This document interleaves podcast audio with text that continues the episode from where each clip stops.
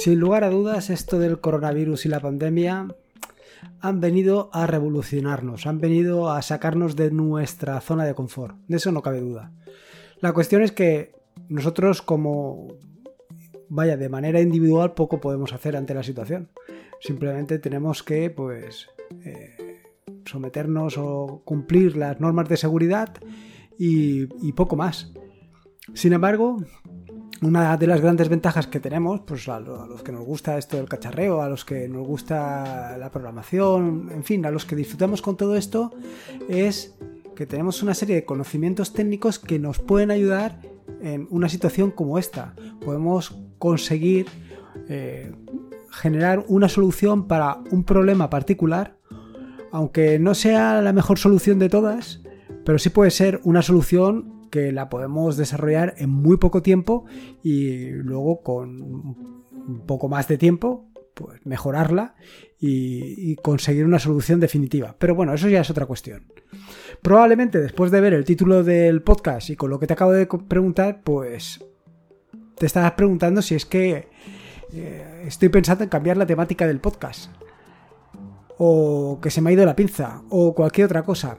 Pues no, no te preocupes, no se me ha ocurrido en ningún momento cambiar la temática del podcast. Pero sí que tiene una relación lo que el tema de los menús de restaurante y los códigos QR, pues con básicamente lo que nos gusta hacer aquí, el tema de cacharreo, montar servicios y cosas de estas.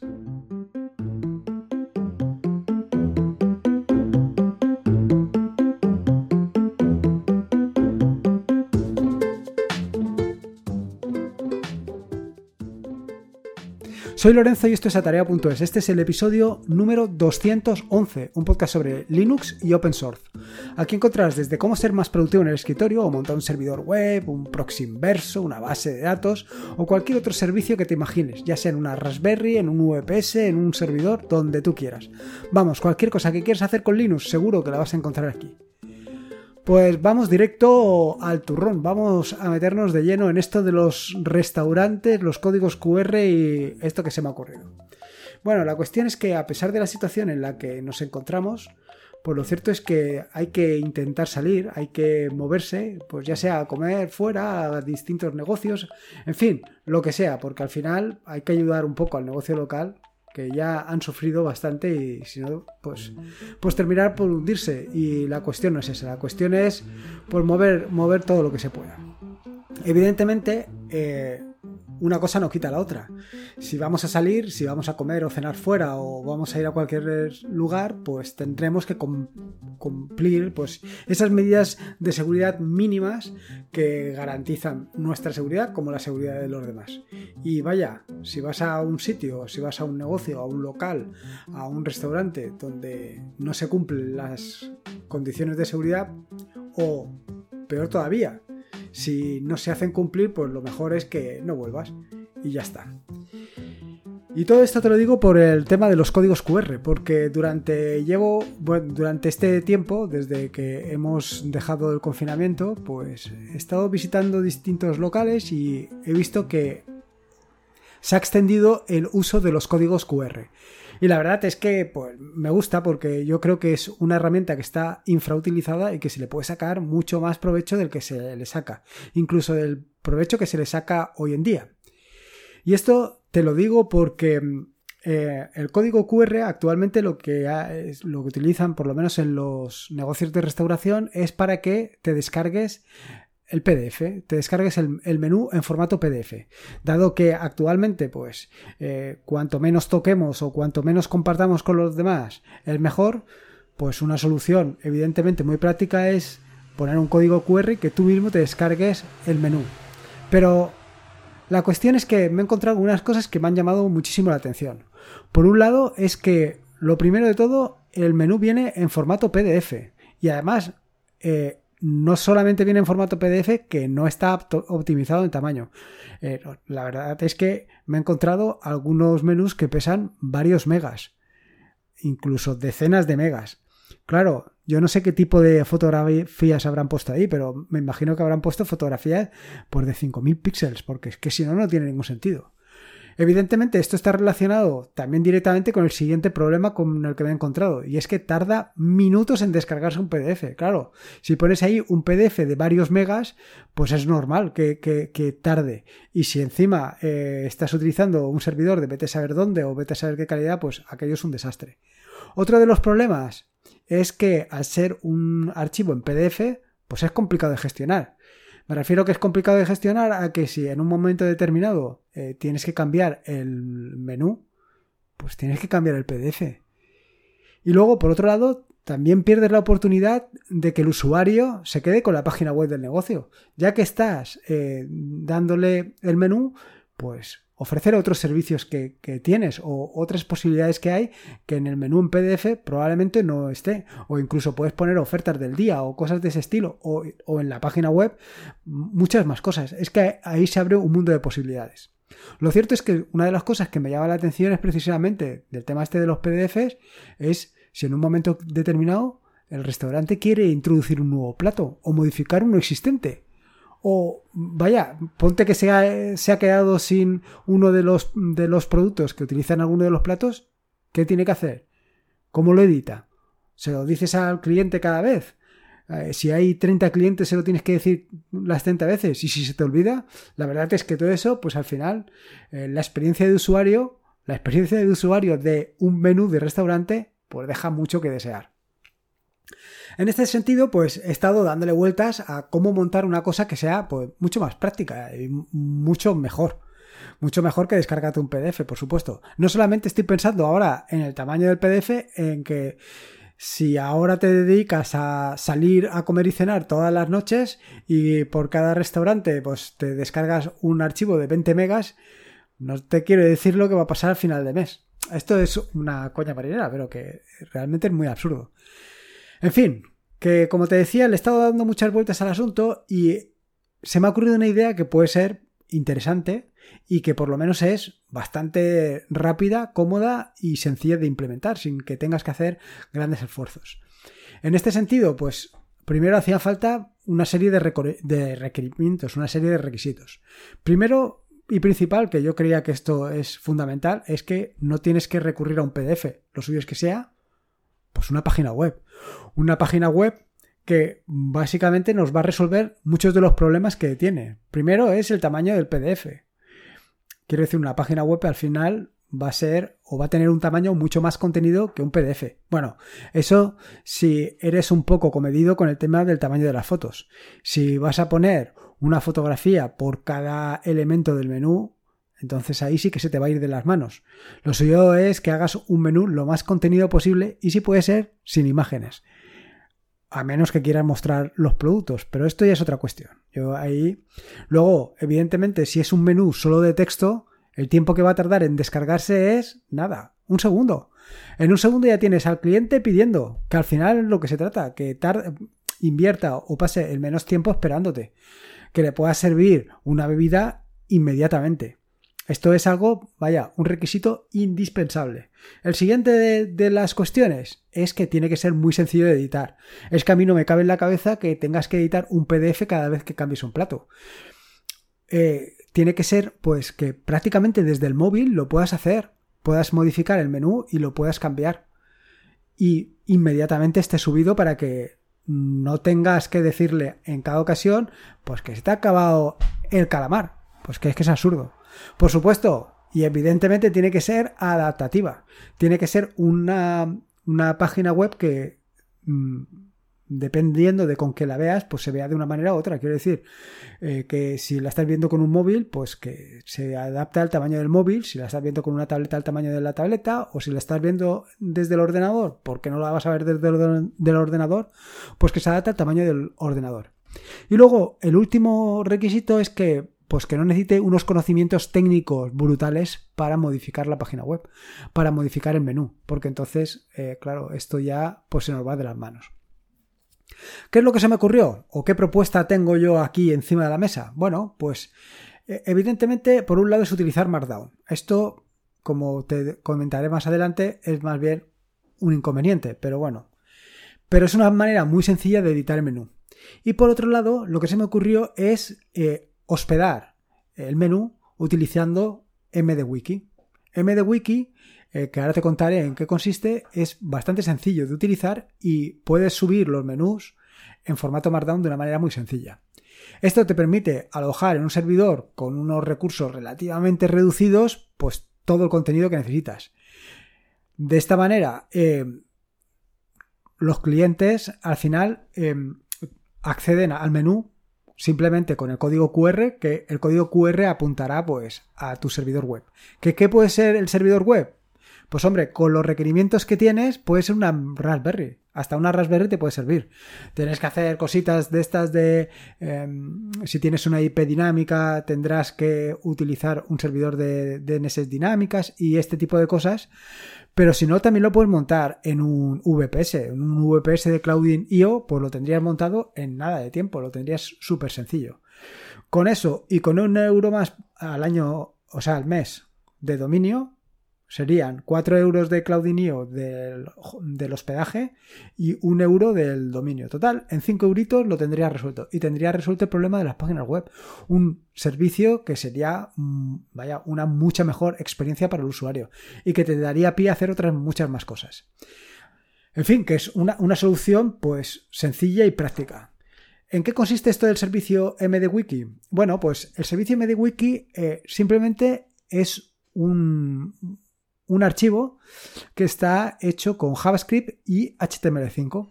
Con lo cual lo único que vas a necesitar es un servidor web. Un Nginx o un Apache te valdría. ¿Qué características tiene MDWiki? Bueno, pues las características es que primero solamente necesita un archivo, que es básicamente el archivo este que te digo, que es JavaScript y HTML5. Eh, ¿Qué inconveniente tiene? Básicamente, bueno, el inconveniente, bueno, inconveniente no. Además de ese, pues tienes que añadir otros archivos adicionales que son pues, la carta del menú, la carta de vinos, los postres, en fin, los archivos que quieras que vayan con el, con el archivo principal. Eh, la ventaja, pues como te digo, es que solamente necesitas el, el archivo este MDWiki. Otra de las características que tiene es que utiliza Markdown, que esto era fundamental.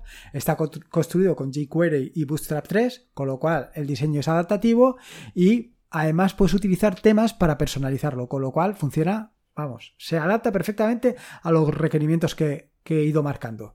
¿Y cómo funciona? Bueno, pues lo que tienes que hacer es eh, básicamente utilizar el, el, archivo este mdwiki y luego Em, lo suyo es que renombres el archivo mdwiki.html a index.html. De esta manera, con simplemente apuntar a la página, a la página, o sea, la dirección del dominio, directamente vas a acceder a él. Rápido, sencillo y práctico. Y luego, lo suyo es que añadas un archivo de navegación, que al final es un archivo que será un archivo con el nombre navigation, navigation.md. MD que va a tener, pues, por ejemplo, una home para que sea el inicio, que será home.md. Eh, luego puede tener eh, un archivo que puede ser el menú, luego puede ser la carta y luego puede ser los vinos. Por ejemplo, una cosa así. Cada uno sería un archivo. Esto te va a aparecer en un menú en la parte superior. En el ordenador, porque en el móvil lo que va a aparecer es un menú tipo hamburguesa que al pulsarlo, al desplegarlo, te pondrá todas las opciones. No solamente esto, sino que además puedes poner submenús. O sea, submenús me refiero a nuevos, nuevos enlaces. ¿Cómo se crean enlaces? Bueno, los enlaces se crean como se crean en cualquier archivo de tipo Markdown. Simplemente es doble corchete, o sea, corchete para abrir, corchete de cerrar y entre paréntesis el enlace. Y si lo que vas a apuntar es a otro a otro archivo, de tu dominio, pues simplemente es indicarle la ruta y además indicársela de manera relativa. Quiero decir, si está en un directorio superior sería punto punto barra y el nombre del archivo. Así de sencillo. Para poner imágenes, bueno, pues siguiendo también el eh, formato de Markdown, que al final no tiene más que poner una admiración delante. También puedes poner enlaces, puedes utilizar em, eh, resaltado de texto. Esto ahora mismo para esto tampoco tiene mucha mucho sentido y luego pues tiene otras características que em, complementan perfectamente eh, Markdown. ¿Cómo lo he instalado? Bueno, pues lo que he creado, o bueno, parto de que utilizo Docker y Traffic. ¿Por qué Docker y Traffic? Bueno, pues la razón de utilizar Docker es por, por práctico. Es muy práctico utilizar Docker. Yo he creado un Docker que contiene un engines y directamente me descarga el archivo MDWiki, lo convierte al formato que lo tiene que convertir, lo pone en el sitio que lo tiene que poner y punto pelota. Y con eso ya lo tendría nada más que levantar el Docker, esto lo tendría funcionando. Y por otro lado, evidentemente, como no podía ser de otra manera, estoy utilizando Traffic. ¿Qué razón tengo para utilizar Traffic? Pues muy sencillo, la razón de utilizar Traffic es que puedo poner otras cosas. Es decir, podría por un lado servir el menú y por el otro lado lo que podría hacer es tener la página web. Perfecto. De esta manera lo tendría todo compaginado.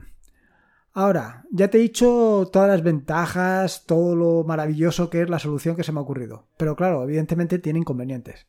Inconvenientes tiene básicamente tres inconvenientes. El primer inconveniente es que MDWiki eh, ya no se mantiene. Es un proyecto que se ha abandonado, ya no se está actualizando. Pero bueno, como funciona perfectamente, pues mientras no se encuentre una vulnerabilidad, va a funcionarte perfectamente. El segundo de los inconvenientes que tiene es que necesitas conocer Markdown. Y el tercero de los inconvenientes es que necesitas acceder al servidor para modificar los menús.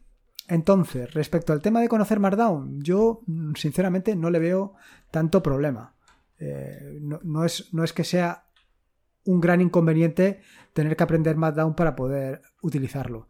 Eh, se podrían hacer otras soluciones. Por ejemplo, también se me ha ocurrido pues, que en lugar de esto que sea simplemente un CSV, un archivo CSV que es un archivo de estos separados por comas y que directamente lo edites. Eh, lo que pasa que, claro, eh, vas a perder la versatilidad y la funcionalidad que te da Markdown. Todo el tema de poder subir imágenes y todo esto, pues todo este tipo de cosas las vas a perder. Y luego, por otro lado, el segundo de los problemas es el tema de eh, cómo editar los archivos. Claro, para ti o para mí, evidentemente, acceder vía FTP o cualquier otro servicio a modificar un archivo en Markdown que está en un servidor es una cuestión pues, relativamente sencilla. Pero para alguien que pues, no está acostumbrado a esto, pues probablemente le, le resulte un problema. Solución. Bueno, pues la solución la tendrás que ver en la segunda parte de este podcast. Así te dejo con la intriga. Vaya, básicamente el objetivo es poder modificar eh, directamente el archivo o los menús en el servidor de una manera sencilla. Eso sí, utilizando Markdown. Eh, al, final también mm, quiero decir, podrías obviar completamente el tema del Markdown. Simplemente, pues ni pondrías negritas, ni pondrías tablas, ni pondrías nada de nada.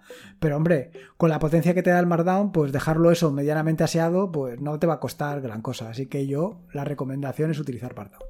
En fin, espero que te haya gustado la, idea. Si ves alguna idea similar, parecida o alguna otra sugerencia, pues aquí estamos. Eh, aquí em, el objetivo era hacer una solución sencilla, rápida y económica. Y por supuesto que fuera mucho, mucho mejor que la solución que he estado viendo hasta el momento. Y yo creo que la propuesta que te he dado o la propuesta que he dejado encima de la mesa, pues cumple más o menos los criterios que, he ido marcando.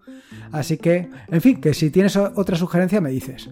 Espero que te haya gustado este nuevo episodio del podcast y recordarte que puedes dejarme una valoración que ayuda a conocer el podcast en iVoox o en Apple Podcast. Te he dejado un enlace en las notas del podcast de, eh, vaya, de iVoox y Apple Podcast para que te resulte más fácil, más sencillo realizar la valoración. Por otro lado, también en las notas del podcast he dejado eh, tanto el Dockerfile como los distintos archivos que componen el, el, sistema este de MediWiki, por si lo quieres utilizar tú para un restaurante o lo quieres utilizar para tu información personal y hacerte una Wikipedia personal para tus cosas. Eh, recuerda que puedes acceder a las notas del podcast en atareado.es barra podcast barra 211. Y nada más que decirte, simplemente este es un podcast de la red de podcast de sospechosos habituales, que te puedes suscribir a esa fantástica red de podcast en fitpress.me barra sospechosos habituales. Y por último, y como te digo siempre, recordarte que la vida son dos días y uno ya ha pasado, así que disfruta como si no hubiera un mañana y si puede ser con Linux y posiblemente con, con MDWiki, mejor que mejor. Un saludo y nos escuchamos el próximo jueves.